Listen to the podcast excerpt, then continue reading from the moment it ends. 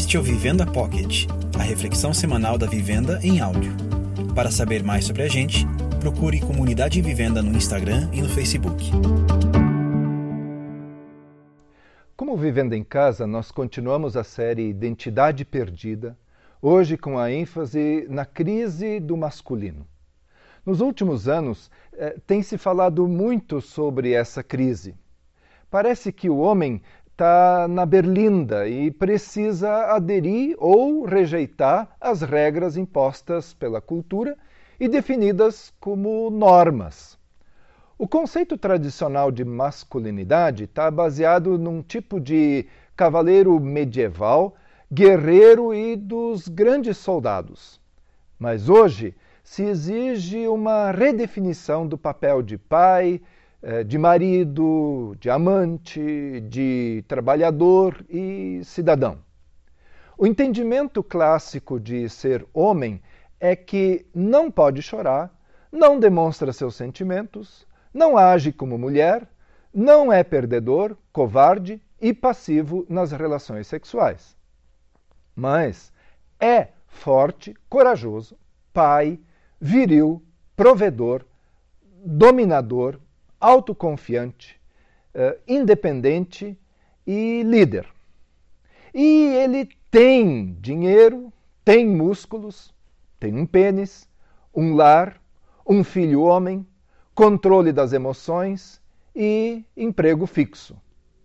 Mas isso tudo entrou em crise desde a década de 70, desde que a mulher tem conseguido resgatar o seu valor tão duramente marcado na história por uma por um patriarcado normalmente injusto.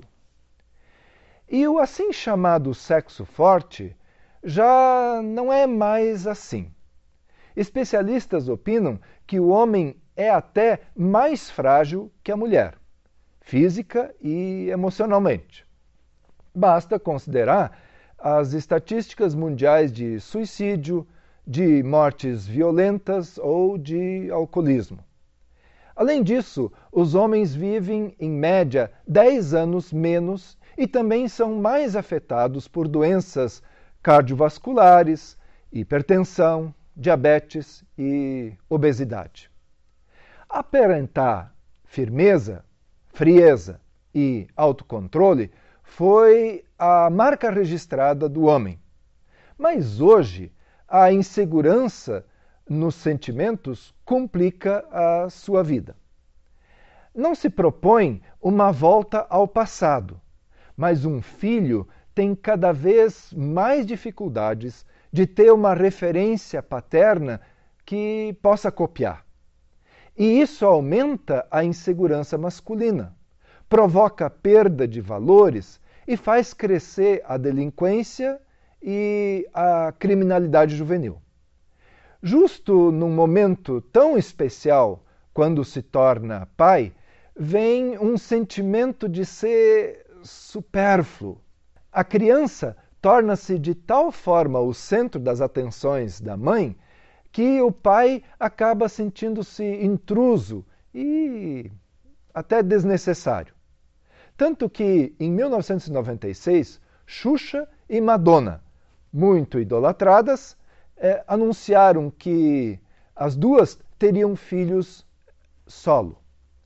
Segundo Madonna, o difícil é encontrar um homem que não seja cretino. Parece que até no cérebro as diferenças eh, não ajudam. Pode-se dizer que o lado esquerdo é o lógico, mais usado pelos homens no interesse e perseguição de alvos, como a caça.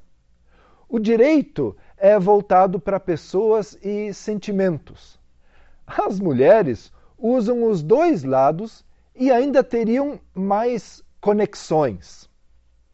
Os homens não gostam de falar dos sentimentos, mas lhe deram folgado as estatísticas da violência porque preferem resolver as pendências assim, ao invés do diálogo. Também o trabalho é, para a maioria dos homens, um modo de afirmação da antiga identidade de macho provedor. Só que a mulher invade cada vez mais a vida profissional do homem. Assim, o nosso super-herói está cansado de lutar no mundo que ele domina, ou que dominava. Daí, espera alguma afirmação levando para a cama as suas frustrações. Mas eh, tem medo de serem usadas contra si próprio. Mesmo no sexo com a sua mulher, é fácil de fugir em fantasias sexuais diversas, performance compulsiva ou até impulsos sexuais eh, que são vergonhosos, como de um animal excitado. Em nenhuma área o homem pode se frustrar de forma tão profunda e dolorosa como no sexo. E ainda pode ter a maior humilhação, o fato de que, na hora H, quando tudo deveria funcionar bem, pode ser abandonado pelo seu pênis. Algo que as mulheres nunca vão entender. O terapeuta e amigo Dieter Kirsch acrescenta: é como se estivéssemos sempre aquém das expectativas. Não alcançamos nunca o que elas esperam de nós. Elas querem super-heróis, super-homens, carinhosos, viris, bem-sucedidos e, ao mesmo tempo, sensíveis. Se não somos essa perfeição, somos fracassados. As cobranças dos outros e as suas próprias são tantas que já é uma tendência a de não se relacionar mais. Daí aparece um novo homem, mais preocupado com a saúde, a beleza estética e o modo de cuidar do seu corpo e das roupas que veste. Hum passou a ser chamado de metrosexual, um objeto de muito interesse para a indústria de produtos cosméticos, estéticos, da moda e do culto ao corpo. É a nossa sociedade midiática é, tão obcecada pelo produto e também por esse tipo de espetáculo que é forjado. Essa sociedade cria símbolos que alimentam o imaginário social, que uniformiza comportamentos e estilos de vida, sendo guiada por valores muito passageiros. Assim, muitos homens não se veem nem no modelo tradicional, nem nesse modelo atual de masculinidade. Mas afinal, essa crise tem solução? Davi, o rei, antes de morrer, dá essas instruções ao seu filho Salomão: Seja forte e haja como homem. Faça o que o eterno Deus disser. Ande no caminho que ele mostrar. A mensagem do Davi como pai é a mensagem de Deus para que cada homem assuma a sua identidade masculina. O que significa isso? Durante toda a sua vida, o homem precisa aprender a usar a sua força para vencer os seus desafios, que hoje normalmente nem dependem de braços fortes ou de corpos malhados, mas lutando e dando sua vida por um ideal. Essa força do homem é apenas sinal da verdadeira força impressa na masculinidade, nas suas atitudes e no seu caráter.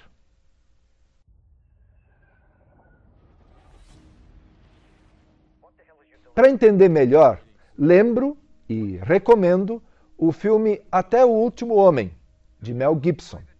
Baseado numa história real, seu personagem principal, Desmond Doss, quer entrar para o exército, mas além de não aceitar usar armas, ele não tem o porte físico que se espera de um oficial. A sua permanência na guerra era, assim, inimaginável. Mas a sua verdadeira força é a confiança que tem em Deus e em se sacrificar para salvar até o último homem. Desmond vai à guerra com o único e louco objetivo de salvar vidas. E consegue salvar 75. A sua força interior e os seus valores se revelam na sua determinação em salvar cada um daqueles homens. Assim, como foi para aquele oficial do exército, a imagem perfeita da masculinidade é o próprio Cristo. Como afirma o apóstolo Paulo, maridos, amem as suas mulheres assim como Cristo amou a igreja e se entregou a si mesmo por ela. Ser homem, portanto, é amar e se entregar pelo bem do outro, como faria por si mesmo. A verdadeira masculinidade está em ser como Cristo, modelo de homem dedicado e entregue à sua missão, forte para resistir às tentações, corajoso, líder, fiel e casto, caridoso, mestre, que mantém a sua palavra até o fim. E é disposto a fazer sacrifícios, a dar a própria vida.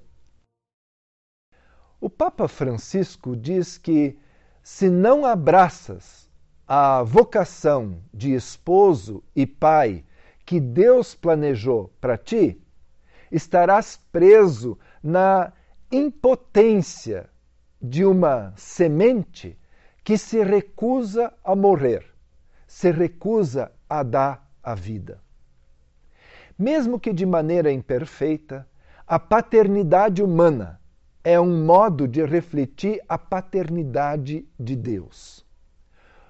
O homem é, com suas características físicas e emocionais próprias, dotado de força, motivado a realizar sacrifícios, a proteger, a guardar e cuidar. Isso transmite segurança e capacidade para resistir e vencer obstáculos. Mas será que é possível uma reconstrução da identidade masculina a partir disso?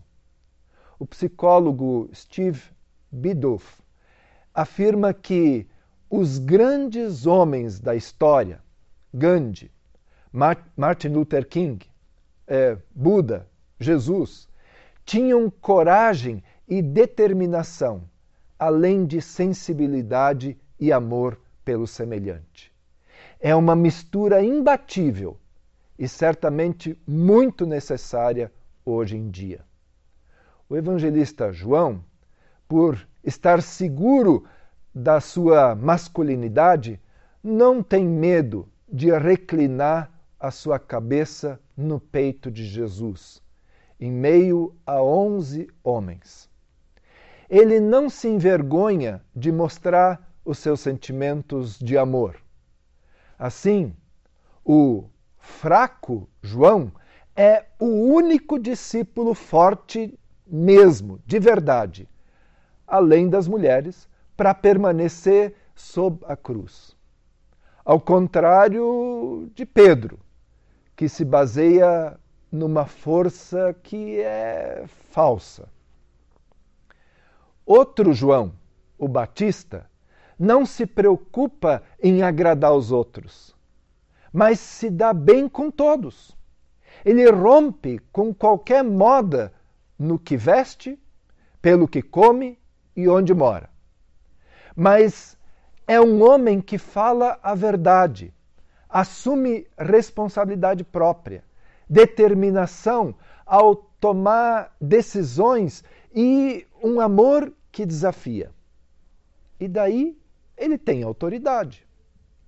E quanto a Jesus, ele dialoga meigamente com uma mulher. E logo adiante, ele enfrenta os fariseus energicamente, corrige os discípulos, chora em público sobre Jerusalém e, indignado, expulsa os vendedores do templo. Ele se engaja, cura e luta. E daí ele se recolhe novamente em oração com Deus para renovar suas forças. O homem é feito para o sacrifício, para capacidade de lutar, mas em crise hum, vai se transformar num covarde e também refém das suas próprias paixões. O homem só pode ser homem sendo redimido para ser homem. E para o homem cristão, Jesus é mais do que um exemplo a seguir.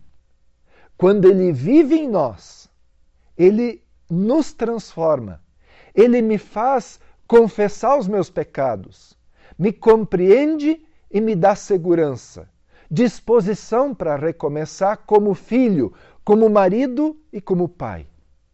Enfim, o homem redimido é um homem que ama, porque descobriu que nós amamos porque Ele, Deus, nos amou primeiro.